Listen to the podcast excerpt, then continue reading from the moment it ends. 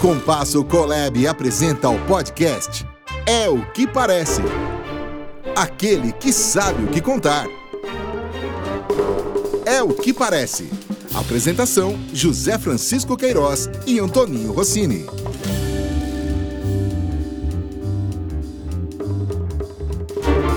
Alô, amigos, amigas que acompanham aqui É o que Parece. Eu e o Zé Francisco estamos juntos de novo para dar sequência às nossas conversas semanais sobre comunicação, marketing, propaganda, que é a nossa praia. No último programa a gente começou falando de comunicação auditiva, mas aqui o papo é tão descontraído que mudou de direção, parecia um vento e levou para gente para um outro caminho. Agora, Zé, você está engatilhado, com a bala na agulha, começa falando sobre a comunicação auditiva aí. É, como eu, eu disse no programa anterior, eu, eu, me baseei aqui nesse livro, Jingle, a alma do negócio, do Fábio Barbosa Dias, a quem recomendo para quem quer conhecer um pouco da história do jingle no Brasil. É um livro muito interessante, inclusive com uma quantidade enorme de jingles famosos durante décadas e tal. Mas nesse livro conta um pouquinho da história que eu acho importante registrar, sem parecer que estamos querendo voltar ao passado, apenas um registro, né? De que quando é que começou essa coisa da comunicação auditiva? Ou por onde a comunicação começou? Exatamente pela audição. Seja por aquilo que se fazia desde a Idade Média, seja por aquilo que aconteceu depois, quando a forma com que os senhores feudais, os reis, se comunicavam com o povo era mandar pessoas, seus súditos, para as ruas para levar notícia que pudesse interessar a população. Aí nasceu então a comunicação auditiva na rua e se comunicava notícias, decretos, leis. Estamos falando lá do tempo da Idade Média. E isso inspirou naquela época uma atividade comercial, de que as pessoas que tinham que vender produtos passaram a anunciar produtos na rua também. Prática que, se você prestar atenção, existe até hoje, até né? Até hoje. Até hoje. Vassoura, ah. olha a vassoura, pamonha, ah, quem quer pamonha? É. Né? Isso veio lá de trás, quando se descobriu a comunicação auditiva, fazendo propaganda através da rua, oferecendo produtos. O que aconteceu no Brasil é uma coisa que remota lá a chegada da família real no Rio de Janeiro em 1808, que foi instituído por Dom João VI, o primeiro jornal. O que, que o jornal tem a ver com isso? Eu vou explicar. A Gazeta do Rio de Janeiro, que inclusive era impresso na Inglaterra. O primeiro jornal brasileiro foi impresso na, era impresso na Inglaterra. Detalhe: era impresso na Inglaterra, vinha para o Brasil e o Dom João VI aprovava a edição. Que bom! Antes de mandar para, que era para saber se a linha editorial do jornal estava de acordo democraticamente, né, com dentro dos interesses daquilo que o rei queria passar para os súditos brasileiros. Pois bem, essa entrada do jornal acabou levando publicidade para o jornal e passou a ser impresso, e isso tirou um pouco essa coisa da propaganda de rua, ou ficou complementar. Claro, né? complementar. Né? Então, foi feito anúncios no jornal. O rádio no Brasil, Rossini, você sabe quando é que começou? Bom, o rádio, pelo que eu lembro muito bem aqui, o rádio tem lá o Roquete Pinto, lá pelos idos de 1922. E, de verdade mesmo, o rádio tem uma história no Brasil com uma, muito destaque pela presença constante do Edgar Roquete Pinto, né?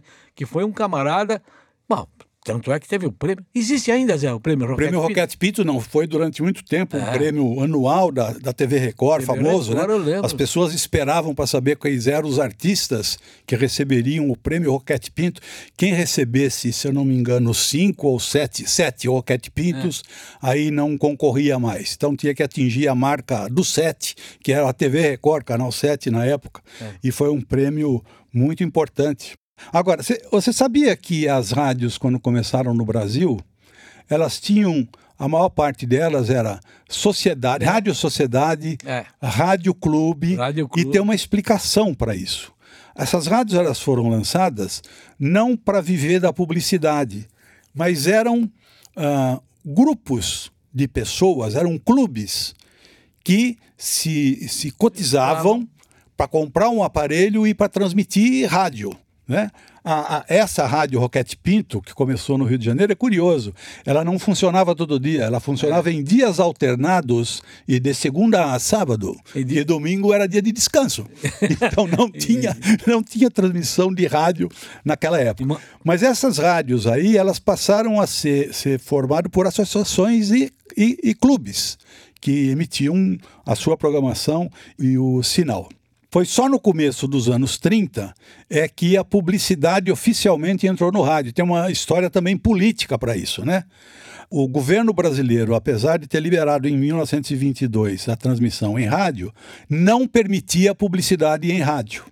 Mas em 1932, o Getúlio Vargas, então presidente, na época depois ele, ele assumiu um período longo de ditadura no Brasil, de 1930 a 1945, e aí ele assinou um tal decreto de 21.111 que autorizava a propaganda em rádios. Foi só aí que foi possível, então, a partir de 1932. Quer dizer, o rádio hoje tem 84 anos de vida publicitária. Nossa. Até 1932 isso não era possível. E o locutor que você se lembra dessa época, já que você. Não, eu não, eu não, não, me lembro, caramba. Não, não eu sou velho, eu sou velho, mas não me chama de tão velho assim. É. Eu li no livro, tem uma do locutor Antônio Nassara, de um programa caseiro. Essa é maravilhosa. Esse programa caseiro é transmitido pela Rádio Philips, depois que se transformou em Rádio Nacional. E o texto é, dizia o seguinte: aí era texto, não era jingle. O texto é: Um casal de noivos brigou. Ele, arrependido, resolveu fazer as pazes, mas a moça estava irredutível. Conversou com a futura sogra, que lhe aconselhou que presenteasse a filha com algo de valor. Comprou-lhe então uma joia caríssima. Não fez efeito. Deu-lhe um casaco de pele, mas não fez efeito. Então lembrou de dar a ela um vidro de Manon Purgativo. Ah! Fez efeito! O Manon Purgativo funcionou e está à venda em todas as farmácias e drogarias. Imagina só! Imagina só, o purgativo resolveu o problema do casal. Que beleza. uma forma criativa, o cara queria inventar uma coisa que fizesse efeito, aí comparou o casaco de peles com o purgativo. Mas aqui, já que entramos já na propaganda, que você acabou de ler um, um depoimento ou, ou um, um texto histórico da propaganda, de verdade mesmo, quem se preocupou em montar estúdio, cuidar da propaganda, foi a, uma agência de propaganda, não era? Uma americana, a Standard Ogilvy. Oh, Ogilvy, não. Naquele tempo nem tinha Ogilvy. Era brasileira Standard, né? É. A Standard Propaganda. É. Que conta os registros aí que ela começou em 1948 e ela criou uma produtora independente, que era a RGE, que era um, uma, do Zé Escatena, um sujeito que fez muito sucesso no rádio brasileiro, e essa RGE era para imprimir discos na venda e também para produzir comerciais, peças publicitárias em rádio. Imprimia disco no, no, naquele, no, aquele, impressão mesmo, o disco era prensado, prensado em vinil de uma forma magistral. No começo até vinha de fora do Brasil. Bom, já em 1948, já que a gente está falando de coisa bem antiga, qual é o comercial que você se lembra de um produto de consumo forte que é a gente consumia alargadamente. É, eu, eu lembro do jingle, só não sabia que ele tinha sido criado em 1948. É um comercial da Brahma, de criação de Sivan Caetano Neto, que eu acho que agora nós podemos pedir para o nosso amigo Ed rodar, que é o comercial da Brahma. Quem gosta de cerveja, bate o pé, reclama. Vamos ouvir. Quem gosta de cerveja, bate o pé, reclama. Quero Brahma, quero Brahma. E quando a trama vem, não se contém exclama: Esta sim está pra mim, é Brahma. Ainda dos anos 40, Rossini, tem um, um jingle que marcou uh, época. É, é, é, curioso mencionar, né? Nós estamos falando aí lá dos anos 40, 50, quando ainda não existia. A televisão começou em 1950, né? O rádio começou com essas peças publicitárias, a maior parte delas em jingle, por esse poder de comunicação de aliar texto com música, que ajudava a gravar mensagens. Ah, as músicas poderiam até ser utilizadas com um texto publicitário, músicas Isso. já conhecidas com ou a maior parte delas eram, inclusive, músicas criadas, adaptadas e tal. E tem um, um, comercial antigo, que é do sabonete Palmolive, de um sujeito que foi um locutor famoso no rádio brasileiro no século passado, chamado Gilberto Martins. Vale a pena rememorar. Segunda, terça, quarta. Sabonete Palmolive. Quinta, sexta, sábado. E domingo. Palmolive. Em 14 dias, mais beleza pra você, você. Sim, Palmolive, o sabonete da juventude, torna a cutis abeludada como pétala de rosa. Para um banho de beleza, Palmolive-se dos pés da cabeça. Em 14 dias é a beleza que revive com Palmolive. Ah, mas Bom, você falou do, do, dos anos 40. Eu queria agora lembrar dos anos 50. Por exemplo, a Alka-Seltzer era um produto que também ganhava espaço na mídia radiofônica e fazendo sucesso. Mas, muito. Aliás, toca aí, Edi, pra gente ouvir. Alka-Seltzer existe apenas um. E com o Alka-Seltzer não pode haver nenhum. é legal, não é? Olha, mas mais do que esse aí, no, no meu ponto de vista, é a campanha publicitária voltada para o rádio dos biscoitos São Luís que tem a assinatura do Victor Dago. A hora do lanche, que hora. Manda ver aí, Edi. Você é um bom jornalista, mas não canta nada. Deixa tocar o jingle. Boa!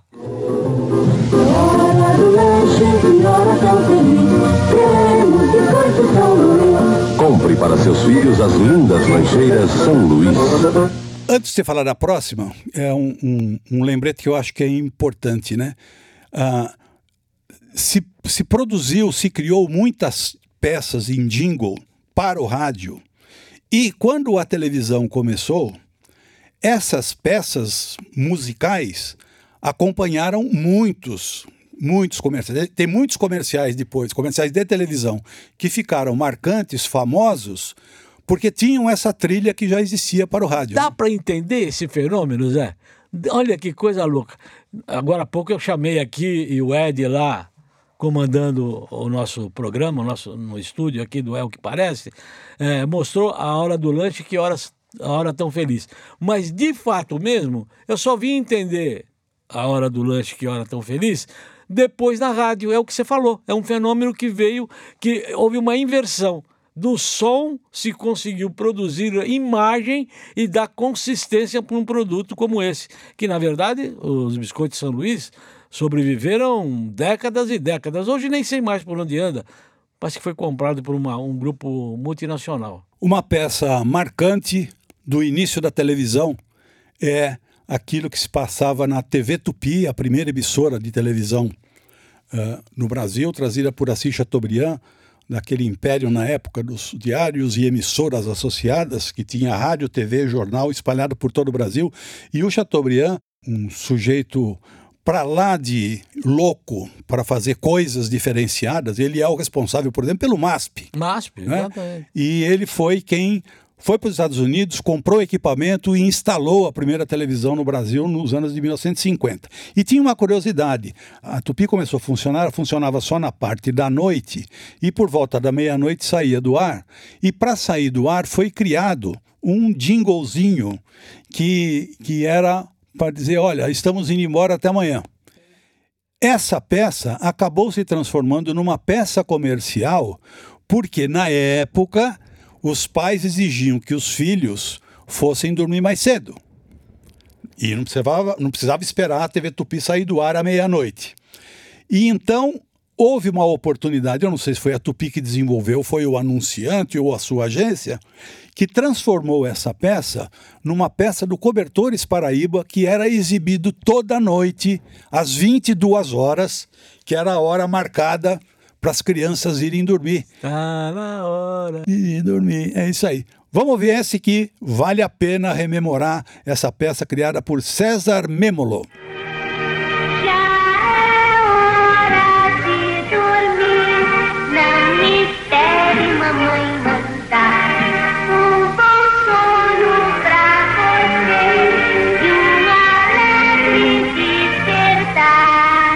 Aconchegante maciez de pura lã para sua família. Cobertores Paraíba. Olha, gente, vale a pena voltar assim no passado, viu? Porque, na verdade, é um, é um momento em que se consolidava, que se plantava um processo de comunicação publicitária que fez o Brasil que é hoje. Aliás, o Brasil um país premiadíssimo por causa dessa competência criativa de dar vida à propaganda que gerava negócios, né, Zé? Agora, ó, já está quase no nosso tempo final e eu quero que você diga a frase do dia. A frase do dia. Frase do dia. Rocine, você me pega desprevenido. você nunca está desprevenido. Olha, você hoje. Eu vou pegar uma frase aqui, porque hoje eu estou vendo você está de barba. Eu nunca te vi de barba, Rossini. Quarenta e tantos anos de relacionamento. e achei que você ficou até com a cara de Spielberg, com essa barba aí, entendeu? Mano. E tem uma frase de barba que é muito boa. Não serve para você, óbvio. A frase já existia aqui, pelo amor de Deus, hein? Certo. Barba. Se barba significasse respeito, bode não tinha chifre. Puta, mas eu não sei, eu vou ficar quieto. Ô, pessoal, vocês estão ouvindo aí. Isso será que foi ofensa ou elogio, hein? Mas não faz mal. Do Zé eu aguento tudo porque ele é um grande cara. Pessoal, obrigado. Até a próxima. E na próxima vai vir mais jingle. Nós temos jingle aqui para mostrar dos anos 60, dos anos 70. Tem histórias para contar que vale a pena conhecer um pouquinho mais dentro dessa linha da comunicação auditiva a importância do jingle na publicidade brasileira. Beleza. É o que parece. Aquele que sabe o que contar. Apresentação: José Francisco Queiroz e Antoninho Rossini. É o que parece. Realização: Compasso Colab.